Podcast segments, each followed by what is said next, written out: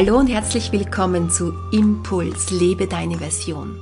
Hier geht es um ein gelassen, entspanntes Leben voller Energie. Mein Name ist Tanja Traxler und ich freue mich, dass du hier bist. In dieser Episode habe ich eine sehr inspirierende Person als Interviewpartnerin. Ihr Name ist Barbara Bachel-Eberhardt. Sie ist Bestsellerautorin. Viele Jahre lang hat sie als Clown-Doktor kranke Kinder zum Lachen gebracht. Durch eine dramatische Wende in ihrem Leben kam sie schließlich zum Schreiben. Ihre beiden Spiegel-Bestseller 4-3 und Warum gerade du zeugen von der Kraft, die dem Menschen inmitten existenzieller Lebenskrisen zuteil werden kann. Ich werde mich heute gemeinsam mit Barbara Bachel-Eberhardt auf die Suche nach Wundern machen. Wir sprechen über ihr Buch Wunder warten gleich ums Eck. Sie wird uns erzählen, wie es uns gelingt, die Wunder des Alltags wieder zu entdecken. Und wir werden darüber sprechen, wie es aussieht, wenn wir mitten in Lebenskrisen stecken, in denen wir uns wie abgeschnitten fühlen von allen Wundern auf dieser Erde. Wie kann es uns gelingen, wieder zurückzukommen in unsere Kraft und am Leben teilzuhaben. Ich freue mich jetzt auf das Gespräch mit Barbara Bachel-Eberhardt und bin gespannt, welche Wunder wir alles entdecken werden. Hallo Barbara, herzlich willkommen. Ich freue mich sehr, dass du heute da bist. Du schreibst ja in deinem Buch Wunder warten gleich ums Eck über die kleinen Wunder des Alltags. Wie bist du denn auf die Idee gekommen, über dieses Thema zu schreiben oder was hat dich dazu veranlasst, die Wunder des Alltags bewusst zu suchen? Ja, grüß dich und erst einmal herzlichen Dank für die Einladung, hier äh, mit dir zu sprechen. Ich finde Gespräche immer wunderbar und da sind wir schon eigentlich bei deiner Frage, denn auch dieser Impuls für meine Wundererzählungen ist in einem Gespräch entstanden. Und wie es oft so ist, man sagt etwas schnell dahin.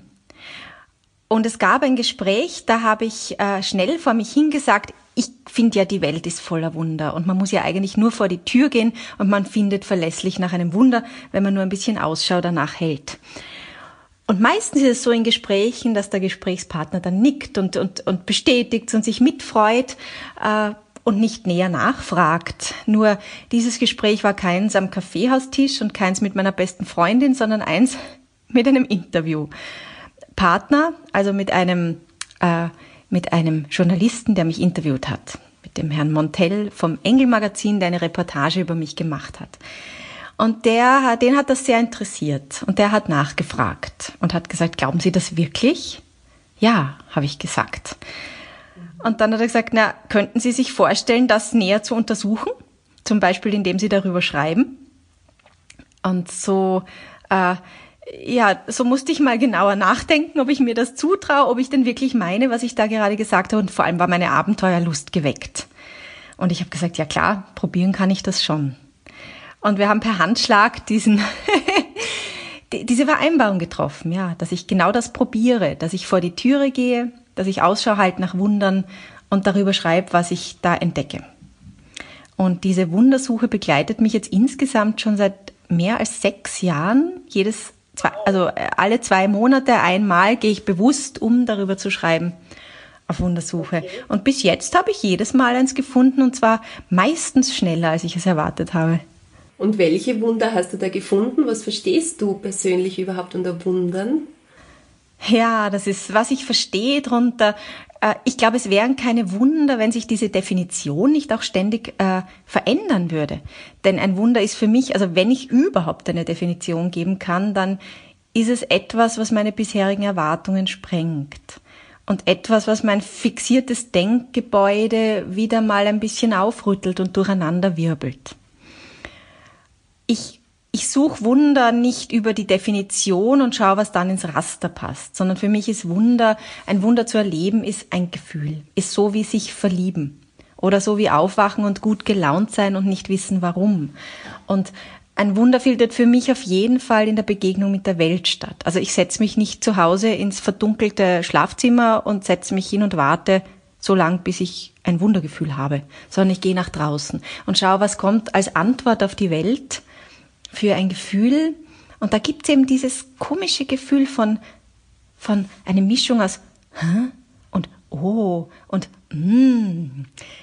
ich würde sagen, dieses Dreieck ist so, ist so das Wundergefühl in meinem Bauch. Und also das eines der allerersten Wunder, über die ich schreibe, hat schon an meinem Haustor stattgefunden, denn es ist wirklich wundersam. Immer wenn ich an diesem Haustor stehe und gerade alle Hände voller Taschen habe und meinen Schlüssel mühsam herauskramen müsste, dann ist es eigentlich verlässlich, dass jemand von ihnen diese Tür öffnet. Äh, das ist so meine, meine persönliche Wunderpforte sozusagen.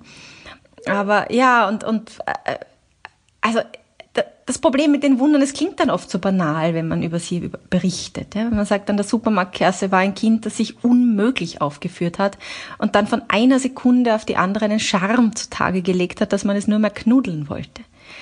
Oder ein anderes Wunder, ähm, dass ich muss jetzt gerade nachdenken. Ist, ah, ich bin immer so im Moment und dann habe ich ein furchtbar schlechtes Gedächtnis. Deshalb muss ich meine Bücher schreiben, damit, damit mir das alles wieder einfällt und ich nachlesen kann. Ja, ein Wunder ist zum Beispiel eins, das mir eine Freundin erzählt hat über, die war auf Urlaub und hat Zebras getroffen und hatte rund um diese Zebras und rund um die Farben schwarz-weiß sehr, sehr viele Zufallserlebnisse in ein paar Tagen. Und in diesem Text mache ich mir auch Gedanken darüber, ist jeder Zufall ein Wunder oder was braucht es, damit ein Zufall zum Wunder wird? Was erhebt diesen Zufall über die Anekdote hinaus? Was macht's, äh, was bringt's in Berührung zu unserem eigenen, was stößt einen Entwicklungsprozess an? Dann, dann wird's für mich wunderbar. Ja, nachdem du dich dann so intensiv damit auseinandergesetzt hast, hast du ein ganzes Buch darüber geschrieben oder so viele Wunder auch gefunden, dass es ein ganzes Buch füllt. Gibt es da jetzt so ein Highlight-Wunder, wo du sagst, ach, das fällt mir immer gleich ein oder vielleicht so ein ganz ein ja, Wunder, das dir so jetzt ganz spontan in Erinnerung kommt, wo du sagst, das war das Highlight unter den Wundern? Ich glaube, jede Geschichte ist auf ihre Weise ein Highlight von mir, sonst hätte ich ja nicht drüber geschrieben. Jetzt ganz spontan fällt mir eins ein, was sozusagen das äh, so fast wie das Negativ des Wunders ist, nämlich die, die Geschichte heißt ein Wunder, das fehlt. Und es ging um eine Frau, die so eine Zeitschriftenverkäuferin ist bei uns vor dem Supermarkt, die mir nie wirklich aufgefallen, also schon, sie war immer da, sie war verlässlich da, aber ich habe mich nie näher mit ihr beschäftigt. Sie war jeden Tag da, über Jahre. Und dann war sie auf einmal nicht mehr da. Nicht nur an einem Tag, sondern an zwei, drei, vier hintereinander. Und erst im Nachhinein ist mir klar geworden, was diese Frau eigentlich atmosphärisch alles bewirkt hat vor diesem Supermarkt, wie sie uns, wenn wir ihr Geld gegeben haben, miteinander in Kontakt gebracht haben, also auch verschiedene Menschen, die immer wieder in diesen Supermarkt gehen und die sich irgendwann erkennen, weil sie mit dieser Zeitungsverkäuferin irgendwie kurz reden oder ihr eben Geld geben, weil wir eine gemeinsame Bekannte haben sozusagen. Aber auch diese Frau, die bei jeder Witterung, die trotz ihrer wahrscheinlich furchtbaren Lebensumstände dahin geht und sich hinstellt und jeden Tag auf ihre Weise ihre Arbeit macht. Also das ja, das ist das Wunder, das mir gerade einfällt. Eins, das sich erst gezeigt hat, als es eigentlich weg war. Ich habe diesen Text dann geschrieben und ein paar Wochen danach war die Frau wieder da und sie ist bis heute da, was mich, was mich sehr freut und ich gehe nicht mehr so unachtsam an ihr vorüber wie früher. Ja. Das ist oft so, dass, dass einem oft erst etwas ja, auffällt, wenn es weg ist, dass das ein Wunder ja. ist, ja. Mhm. Und hat dieses Buch, während du dich so ganz bewusst auf die Suche nach Wundern gemacht hast oder diesen, in diesem Schreibprozess auch warst, hat es in deinem persönlichen Alltag auch etwas verändert? Oder was hat das Schreiben dieses Buches, das Niederschreiben der Wunder mit dir gemacht? Ich kann das auf zwei Ebenen beantworten. Das eine ist, dass, der, dass das Buch, glaube ich, ein Ausdruck ist grundsätzlich von meiner Lebenshaltung. Also, dass es jetzt nicht viel verändert hat, sondern eher etwas bestärkt hat, was sehr nah an mir dran ist. Nämlich dieses Gefühl, gut Freund zu sein mit der Welt, das Gefühl, mit der Welt zu kommunizieren, also die Welt nicht als ein Raum, der getrennt von mir existiert und ich muss mich irgendwie durchwursteln, sondern eine Welt, die irgendwie auf magische Weise auf mich reagiert und die mir eben antwortet, wenn ich sage, hast du heute wieder irgendein schönes Erlebnis oder ein Wunder, etwas Erstaunliches für mich, ich bin bereit, bist du es auch, dass mir diese Welt wirklich antwortet. Äh, und daran glaube ich eben so gern, dass, dass wir dem Leben die Hand reichen können und es uns die Hand zurückgibt. Ähm, was sich, glaube ich, schon verändert hat oder etwas, was sich einfach auch bestärken durfte, ist, wenn man so rausgeht und sagt, so heute, heute finde ich wieder etwas. irgendwas werde ich in den nächsten 30 Minuten oder in der nächsten Stunde erleben, was aufschreibenswert und erzählenswert ist. Das ist ja eine sehr gewagte Behauptung. Und meine Erfahrung im Leben ist, dass die meisten Behauptungen, die wir aufstellen, auch in Erfüllung gehen. Das ist ein Effekt, den ich auch in meinen Schreibseminaren gerne nutze. Ich habe gerade jetzt vor ein paar Tagen wieder ein Schreibseminar gegeben über, über vier Tage und die allerletzte Übung, die wir gemacht haben, war, notiere 100 äh, Momentaufnahmen aus diesen vergangenen vier Tagen. Also 100 kleine Schnappschüsse. Und dann schauen die Teilnehmerinnen mich groß an und sagen, puh, 100 in einer halben Stunde. Und ich sage, ja, ja, es geht. Und es ist erstaunlich, es geht immer. Und es waren immer, also mindestens 100 Erlebnisse, an die man sich auch noch erinnern kann, die einen einfallen. Und also diese Erfahrung, diese immer wieder gemachte Erfahrung, dass alles, was ich behaupte über das Leben, auch eintreten wird. Das ist gleichzeitig eine sehr schöne Erfahrung, etwas, was mich sehr stärkt. Ich muss nur, also dran glauben ist fast schon zu viel. Ich darf dem Leben einen Vorschusskredit geben. Einen, also quasi einen, ja, einen, Vor, also Vorschusslorbeeren. Und dann werden sie erfüllt. Und es heißt natürlich auch achtsam zu sein, denn vieles behauptet man auch unbewusst. Und äh, das ist nicht immer nur das Allerbeste über das Leben. Und da, ja, da darf man sich gut kennenlernen in den Annahmen, die man hat, in den Prophezeiungen, die man macht. Und man darf auch also ich finde, man darf sich auch bewusst machen, dass man da mitgestalten kann. Und wohin man eben seine Aufmerksamkeit richtet, das wird heller, das wird dreidimensionaler und das wird letztendlich unsere Realität. Schön. Wenn ich dir zuhöre, bin ich gleich in deinem Buch drinnen. Du beschreibst es jetzt auch hier so schön in deiner wunderbaren Sprache, dass man gleich mit reingenommen wird in diese Wunderwelt. Aber es gibt ja also den ganzen normalen Alltag, den kennst ja du wahrscheinlich auch. Du bist ja auch viel unterwegs in Seminaren, bist Schreibtrainerin, Schreibcoach, hast eine kleine Tochter zu Hause. Kennst du auch so diese Tretmühle des Alltags, so ein bisschen so im Hamsterrad gefangen? Oder wie, wie können wir uns so einen Alltag in deinem Leben vorstellen, so einen ganz normalen Alltag? Ja, Alltag ist, ich muss gestehen, etwas, wonach ich mich oft sehne.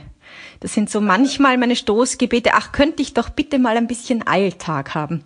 Weil es gehört zu meinem Leben als freiberufliche und eben auf mehreren Ebenen tätige Frau, dass kein einziger Tag so ist wie der andere. Und insofern ist es eher für mich wunderschön, wenn es mir wieder mal gelingt, Rituale, irgendein Ritual zu etablieren. Und Rituale, von denen ich sehr zehre, sind, ist das gemeinsame Frühstück mit meinem Mann. Also das, das Dreierfrühstück äh, um pünktlich um neun in der Früh. ähm, also das wird dann so richtig zelebriert. Und natürlich auch die Abendrituale jetzt mit meiner Tochter, das zu Bett legen, das Bilderbücher vorlesen. Ähm, und also wir, wir, wir, gönnen es uns oft. Wir haben ein Lokal nebenan, das von den Taufpaten meiner Tochter geführt wird, wo wir dann immer wieder auch zu Mittag hingehen. So, das sind die, die genussvollen Eckdaten, würde ich mal sagen. Und jetzt, um, um zum Hamsterrad zu kommen. Also ja, ich kenne es, überfordert zu sein und zu viel zugleich schaffen zu müssen oder hinterhergejagt zu werden von E-Mails, von Antworten, die warten oder von Mails eben, die auf Antwort warten. Ähm, ich kenne aber auch vor allem, würde ich sagen, das so ein inneres Hamsterrad. Das innere Hamsterrad, das innere, das mich antreibt durch meine eigenen Ansprüche, meinen eigenen Perfektionismus, eben meinen Wunsch, alles ganz schnell zu machen, alles in, ganz verlässlich zu machen, fehlerfrei zu machen. Und äh, ja, ich, ich weiß aber auch, dass nur ich mich aus diesem, also das ist der Vorteil am inneren Hamsterrad, dass man sich daraus auch selber befreien muss und befreien kann. Und ich mache das äh, schon, also ich merke, für mich sind die Worte, das Kommunizieren, ein irrsinnig guter Weg, um aus dem Hamsterrad auszusteigen. Also eins meiner Heiligtümer ist mein Auto-Reply beim E-Mail, den ich sehr persönlich gestaltet habe und wo ich auch, den ich auch immer wieder verändere, an die Lebenssituation anpasse und wo ich gelernt habe, nicht zu schreiben wie so viele andere. Ich antworte möglichst innerhalb von 24 Stunden, sondern wo ich einfach sage, ich bemühe mich innerhalb einer Woche zu antworten. Mein Alltag mit meiner kleinen Tochter ist mir unglaublich wichtig ich, es ist mir derzeit sehr wichtig zu spielen und diese Zeit mit meinem Kind zu verbringen. Und ich bitte Sie, zu warten, außer es ist ganz dringend, dann schreiben sie mir einfach noch einmal. Und ich merke, dass, dass diese Art, also das schreiben mir dann oft auch Leute zurück, dass sie das so liebenswert finden und auch als Anregung an sich selber ihren eigenen Stress ein bisschen zu hinterfragen. Ja, also ich merke da, wo ich gut in Kommunikation bin, auch auf diesen technisch automatisierten Weisen, die ja trotzdem persönlich sein kann, können, da wird das Leben einfacher. Mhm. Und das andere, das andere, es ist schon auch Schwerstarbeit, immer wieder auch zu reduzieren. Also ähm, es ist so verlockend, immer mehr anzuhäufen. Und gerade wenn man erfolgreich ist, ja, und was heißt das? Äh, das heißt auch vor allem, dass man irgendwie den Zeitgeist trifft oder dass man, dass die Leute sich halt äh, oder dankbar sind für das, was man anzubieten hat, dass man vielleicht eine Nische entdeckt hat, die sonst nicht so viele bedienen. Und dann, äh, ich war bin immer wieder auch zur Seelenpflege in, in Psychotherapie und äh, meine hochgeschätzte Therapeutin hat einmal lächelnd, wie ich wieder von meiner, äh, von meiner Überforderung geredet habe, sie gesagt, ja, ja, die Eitelkeit ist schon ein Hund. Und ich habe sie empört angeschaut und habe mir gedacht, was meint sie jetzt damit? Und dann haben wir lang drüber geredet und sie gesagt, ja klar ist das auch eine Form von Eitelkeit. Oh, ich werde gebraucht. Oh, ich bin so wichtig. Oh, ich muss das alles machen. Und letztendlich stimmt's nicht. Letztendlich kann man ganz viel oder muss man immer wieder ganz viel auch auch absagen oder reduzieren, wenn trotz, wenn es schön wäre, wenn es wichtig ist, wenn es gebraucht wird. Ja, aber das kann nicht das einzige Kriterium sein, alles zu erfüllen, von dem man glaubt, dass man es tun muss. Das mit der Eitelkeit ist ein guter, guter, guter Gedankenansatz, ja. Weil ich spreche immer wieder von der Perfektion auch natürlich, in der wir alle gefangen sind oder viele von uns vor allem diejenigen, die glauben, viel zu tun zu haben, ist ja immer auch dieses, dieses 180 Prozent Elternsein oder wir brauchen 200 Prozent Kinder. Aber das mit der Eitelkeit, das ist ein schöner Ansatz, ja. Mhm. Als ich früher noch Zeit hatte, habe ich mir manchmal so, vor allem aus Amerika, so interessante, ähm, interessante Sendungen angehört. Und da habe ich mal eine tolle Coachin, die auch selber Schauspielerin war und jetzt eben Persönlichkeitscoachin ist, ähm, habe ich gehört, die Samantha Bennett, und die hat so einen kleinen Satz gesagt, der besteht eigentlich nur aus drei Wörtern. Get a C. Und C ist in Amerika so der Dreier bei uns in der Schule im Zeugnis. Also krieg doch einen Dreier. Das ist besser, als wenn du immer einen Einser haben willst und es dann erst nicht tust oder alles aufschiebst. Und aufschiebe, also das, was wir zu erledigen haben und nicht tun, das ist in unserem Hirn eine solche Blockade und so wahnsinnig anstrengend. Und sie erzählt die Geschichte, wie sie ihrem Vater ein, ein Geschenk für seine neue Wohnung machen wollte, mit ihrer Schwester gemeinsam. Und sie hat gesagt, ich kümmere mich drum. Und Wochen später hat sie es noch immer nicht gemacht. Und dann hat die Schwester sie erinnert und gesagt, get a see. Und dann hat sie ihm einfach einen Blumenstock über Fleurop oder was es halt da gibt in Amerika bestellt und ihm schicken lassen. Fertig. Und der Vater hat sich unglaublich gefreut und war gerührt. Ja, also diesen Dreier nehme ich mir immer wieder auch sehr zu Herzen. Das ist sehr schön. Ja, ich habe gerade drei Schulkinder, also wir sind mitten in der Schulphase mit drei Kindern. Und einer der wichtigsten Sätze, die ich meinen Kindern immer mitgebe, wenn ich merke, der Schulstress wird so groß und dieser, dieser Notenwahn, der in jeder Schule herrscht, einer der wichtigsten Sätze ist von mir, du darfst auch mittelmäßig sein. Du darfst auch einmal mittelmäßig, das wäre dieser Dreier. Ja, du darfst ja. da mittelmäßig sein, du musst nicht überall immer der Beste sein. Und ich glaube, das ist also eine Gefahr, in der wir auch mit ja, diesen ganzen so Social Media Kanälen und so weiter reinkommen, äh, dieses Perfekt ja, zu sein. Immer das Beste geben zu, zu müssen oder immer erfolgreich sein zu müssen nach außen hin, weil was bedeutet denn Erfolg? Erfolg bedeutet für jeden etwas anderes und vielleicht ist es mein persönlicher Erfolg, dass ich heute einfach einmal nur mittelmäßig bin und mich innerlich aber entspannen kann. Mhm. Auf jeden Fall, ja. Und ich glaube, zum Erfolgreichsein und zum Perfektsein gehört heutzutage eben auch dieses schnell sein müssen. Ja. Und da wehre ich mich mit Händen und Füßen. Das ist mein, ja. eines meiner größten Credos. Äh, erlaube drei Atemzüge zwischen allem, was du tust. Genau, genau. Aber da sind wir vielleicht schon bei der nächsten Frage. Ich habe sehr viel auch äh, mit, mit äh, Hörern zu tun, die jetzt auch diesen Podcast hören oder, oder mit Menschen zu tun, die tatsächlich wirklich so das Gefühl haben, im Hamsterrad gefangen zu sein und die nicht mehr so die täglichen Wunder des Alltags auch sehen können, warum jetzt auch immer. Hast du vielleicht so ein, zwei konkrete Tipps an diese Hörerinnen, dass sie runterkommen und so für die Wunder des Alltags wieder offen werden, dass auch sie ihnen begegnen können? Ja, ich schöpfe aus meinem eigenen Leben, weil ich kenne auch das, dass ich irgendwie verdüstert bin, verdunkelt und irgendwie nur mehr, nur mehr auf Autopilot. Also auch, das kann einem auch passieren, wenn man jetzt keinen Alltag hat, sondern wenn man halt einfach viele Agenten hat, dass man dann nur mehr ferngesteuert ist. Ähm, mein größter Schatz, den ich habe in meinem Leben, ist mein eigener Körper. Und meine Erfahrung ist, äh, dann, immer dann, wenn ich besonders akribisch suche, nach der richtigen Art zu denken, ja, oder versuche, die düsteren Gedanken aus mir zu vertreiben, oder hellere, kreativere, originellere, keine Ahnung, freudvollere Gedanken in mich einzuladen, Mittlerweile weiß ich aus Erfahrung, so funktioniert es eben nicht immer. Man kann nicht einfach die Hirnschubladen aufmachen und auslüften und ausräumen und neue Gedanken hineinfüllen. Aber was geht, ist einfach über den Körper, der ja viel träger ist und der eben nicht so schnell reagiert, sich in eine andere Stimmung bringen. Ich gehe dann zum Beispiel manchmal gerne los, also zum Beispiel, wenn das Hirn rattert und ich meine Gedanken gar nicht loswerde, versuche ich loszugehen in dem Tempo, in dem gerade meine Gedanken sind. Das ist dann meistens sehr schnell, so lang, bis ich außer Atem komme. Und dann wird mein Körper automatisch langsamer und weil ich meine Gedanken abgeholt habe in diesem Tempo, werden die Gedanken dann auch langsamer. Und, äh, und durch diese körperliche Anstrengung kann man gar nicht mehr so viel denken. Und dann wird es langsam einfacher und ruhiger und klarer. Und ein Körper, der gut durchgearbeitet ist oder einfach mal wieder äh, äh, keuchen darf und vielleicht ein bisschen schwitzen darf, der ist automatisch in einer besseren Laune.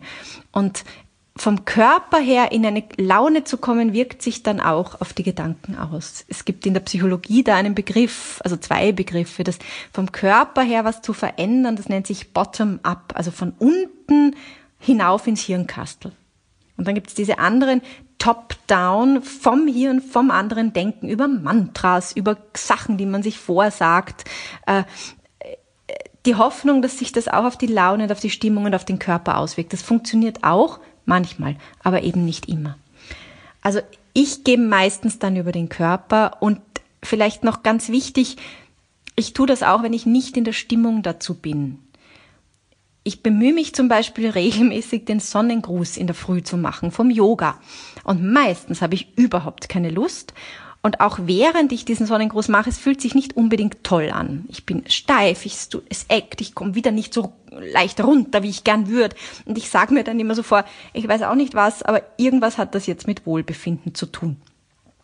Und meistens weiß ich es dann nach dem Sonnengruß. Dann geht's mir nämlich wirklich besser als vorher. Und also um nochmal aus dem Körper rauszugehen, um nochmal eine andere Idee zu geben, äh, sage ich zum Beispiel auch in meinen Schreibseminaren, warte nicht, bis du in der Stimmung bist, einen Text zu schreiben ja, oder irgendeinen, zum Beispiel ja, eine schöne Kindheitserinnerung aufzuschreiben oder ein, ein Blödelgedicht, das sich reimt und vielleicht mit Fantasiewörtern spielt. Wenn du wartest, bis du dazu in der Stimmung bist, dann kann das ziemlich lang dauern. Tu's trotzdem. Tu Dinge, die eigentlich nicht deiner Stimmung entsprechen. Ich frage mich dann manchmal, auch wenn ich spazieren gehe, an schlechten Tagen oder wenn ich halt einen Weg habe, wenn ich jetzt richtig gut gelaunt wäre, was würde ich dann tun? Und dann merke ich zum Beispiel, dass ich automatisch dann nicht die Rolltreppe nehme bei der U-Bahn, sondern die Stufen steige oder dass ich in eine, dass ich mir was anderes zu essen kaufe, dass ich in eine andere Art von Geschäft hineingehe, dass ich, ja, die Menschen mehr anschaue. Also dieses, dieses Gedankenspiel, was, was würde ich tun, wenn ich gut gelaunt wäre, äh, hilft mir auch sehr. Schön. Wie kann man sich so ein Schreibseminar bei dir vorstellen? Ist das, geht es in Richtung intuitives Schreiben, also das, was aus mir rauskommt? Oder gibt es so spezielle Techniken, mit denen du arbeitest? Ich arbeite gern über Techniken. Ähm, das kommt jetzt ganz aufs Thema an. Also ich habe Seminare, wo ich bewusst Techniken vermittle. Das eine habe ich eben jetzt gerade gehabt, da geht es ums biografische Schreiben. Ein anderes Technikseminar, das ich gebe, da geht es ums Tagebuchschreiben, da geht es darum, was kann man denn in einem Tagebuch noch alles.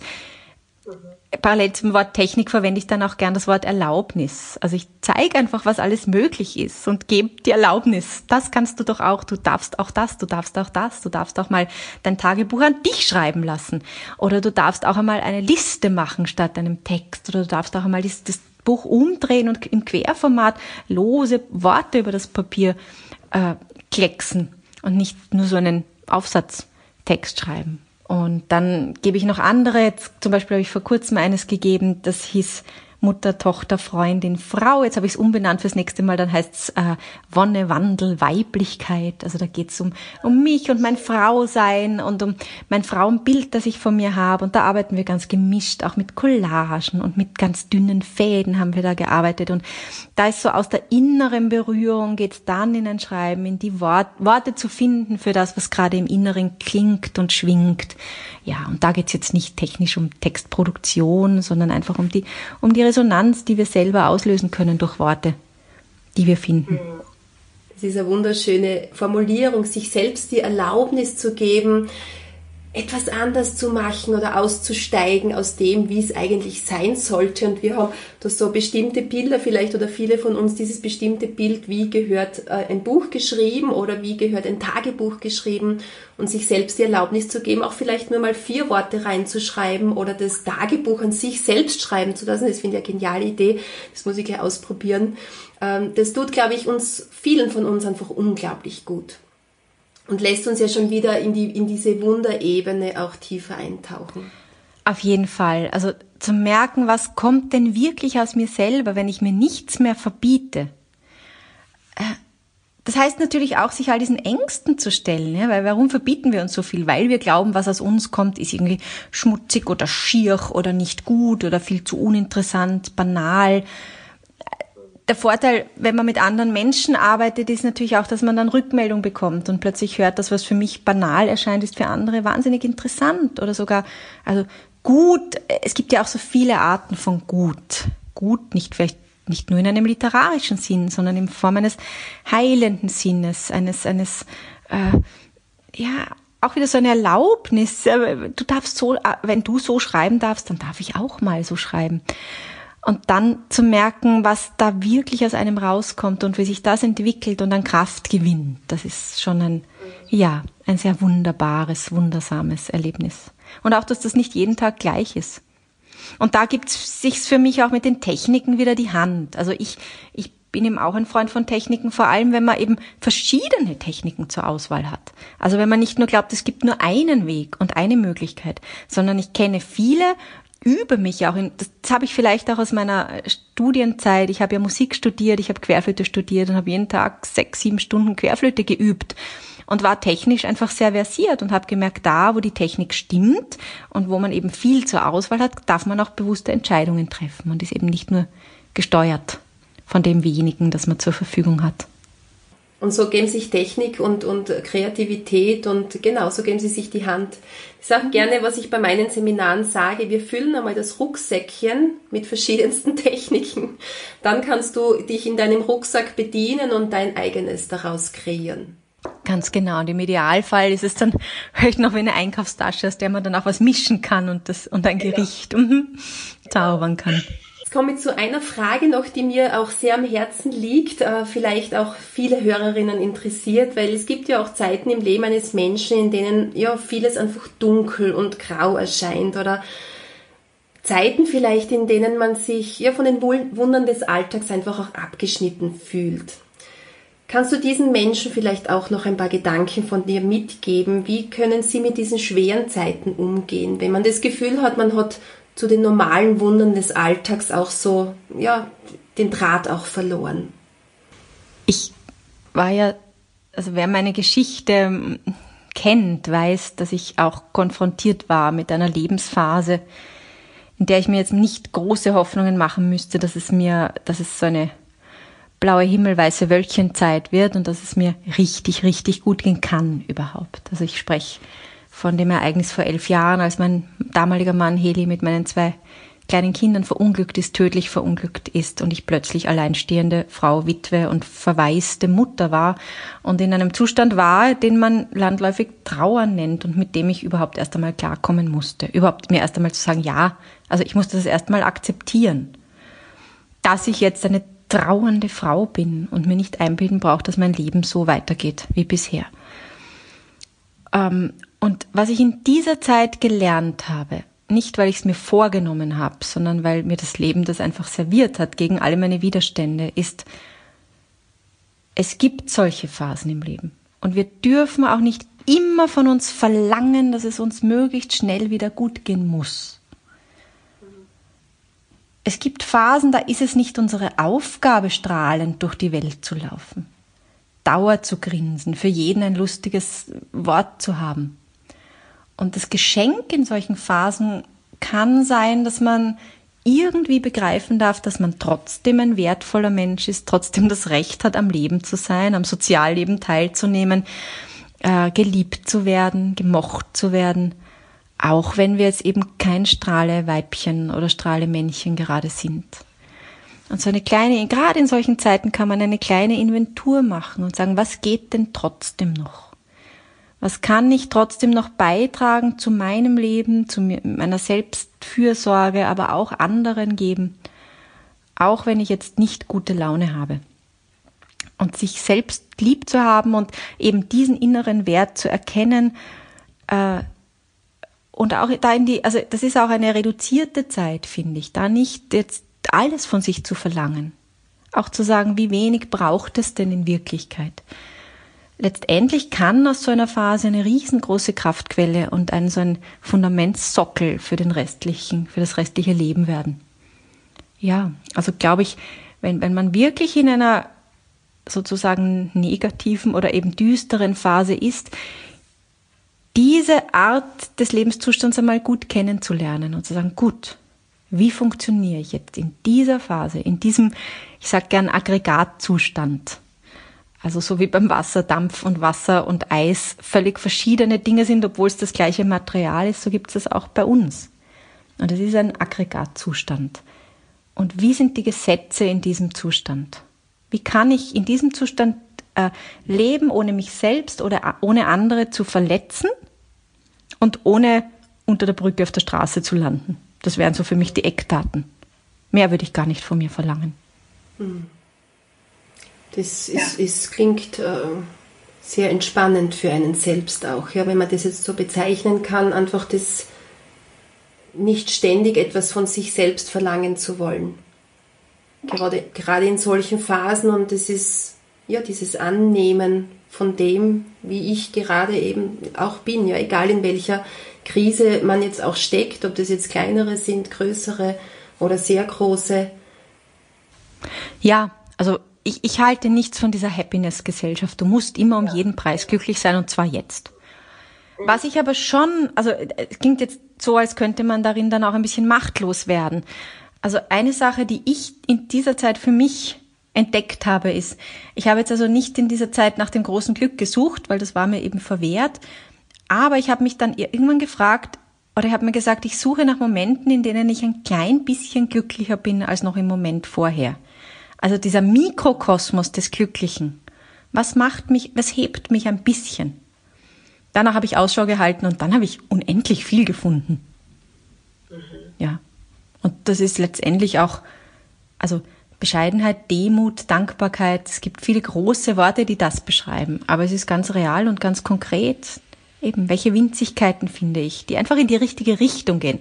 Nicht das Ziel ist wichtig, sondern die Richtung. Vielen Dank für deine wunderschönen Worte, ja. Wunderbar. Ich komme zu meiner letzten Frage. Wo kann man dir begegnen? Gibt es irgendein Projekt, das ansteht oder ähm, deine Seminare, wenn du die vielleicht noch einmal erwähnen möchtest für die Hörerinnen und Hörer, dass sie einfach mit dir in Kontakt treten können? Ja, Gott sei Dank gibt es viele Möglichkeiten, mich zu treffen. Also einerseits kann man kommen und äh, sich Vorträge anhören, die, die ich halte. Ähm, es gibt auch Seminare, es gibt wenige Seminare für heuer noch, wo noch Plätze frei sind, aber ein paar, zum Beispiel eben dieses Wonne, Wandel, Weiblichkeit in St. Pölten im November.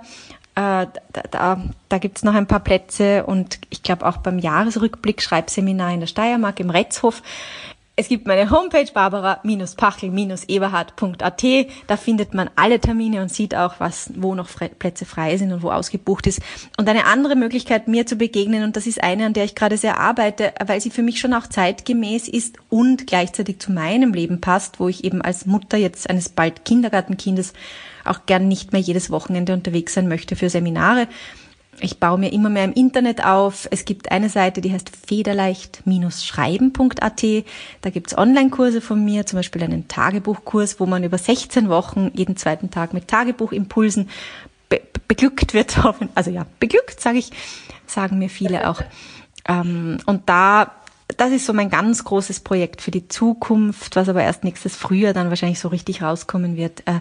Diese vielen Menschen, die überall sitzen. Und ich glaube, in jedem, auch noch so kleinen Ort gibt es ein oder zwei oder drei Frauen, die sagen, ah, warum sind denn so, nicht so viele so wie ich?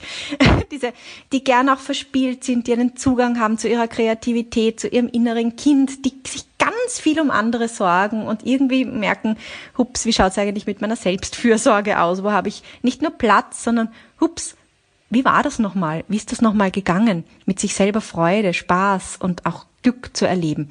Und für all die möchte ich gerne im Internet eine Art von Gemeinschaft bilden und eine, eine Seite, wo eben viel über, über online geht, aber wo man trotzdem dieses ganz zutiefst menschliche Gefühl und auch ein Gruppengefühl hat und wo man gleichzeitig dann immer wieder auch Happenings hat, wo sich alle zusammentreffen können.